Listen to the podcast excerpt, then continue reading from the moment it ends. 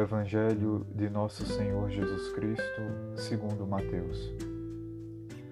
Naquele tempo, disse Jesus a seus discípulos: Se teu irmão pecar contra ti, vai corrigi-lo, mas em particular, a sós contigo. Se ele te ouvir, tu ganhaste o teu irmão.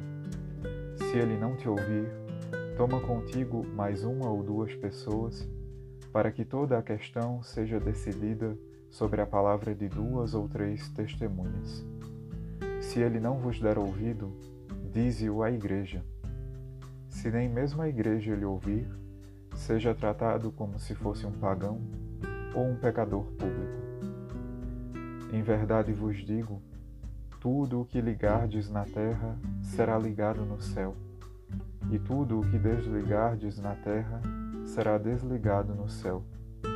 De novo eu vos digo, se dois de vós estiverem de acordo na terra sobre qualquer coisa que quiserem pedir, isto vos será concedido por meu Pai que está nos céus.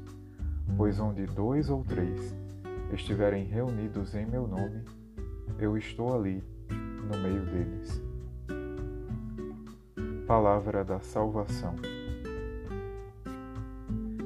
Querido irmão, querida irmã, num sermão sobre o Natal, Certa vez, São Leão Magno falava que todo homem, em qualquer parte do mundo, que acredita e é regenerado em Cristo, liberta-se do vínculo do pecado e, renascendo, torna-se um homem novo.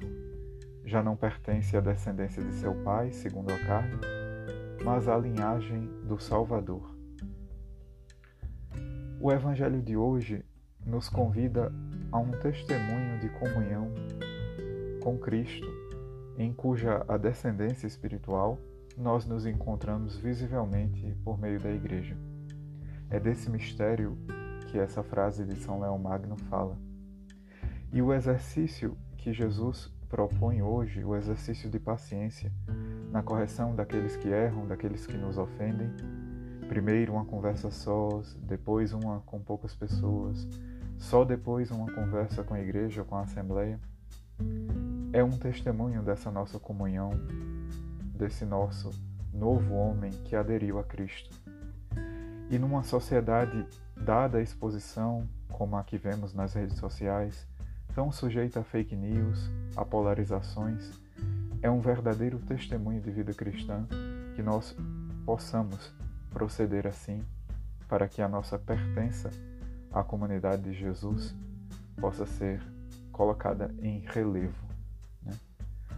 Jesus também nos lembra essa ação sobrenatural que atua constantemente na igreja, quando ele diz aos apóstolos: Tudo o que ligardes na terra será ligado no céu, tudo o que desligardes na terra será desligado no céu. E nos relembra também que existe uma dimensão comunitária na oração relembra as graças que podem ser obtidas por meio desse modo de rezar. Onde dois ou três estiverem reunidos em meu nome, eu estou ali, no meio deles. Que ao reforçarmos essa dimensão fraterna, essa dimensão eclesial, possamos manifestar visivelmente no mundo a presença e a pertença a Cristo. Deus abençoe você.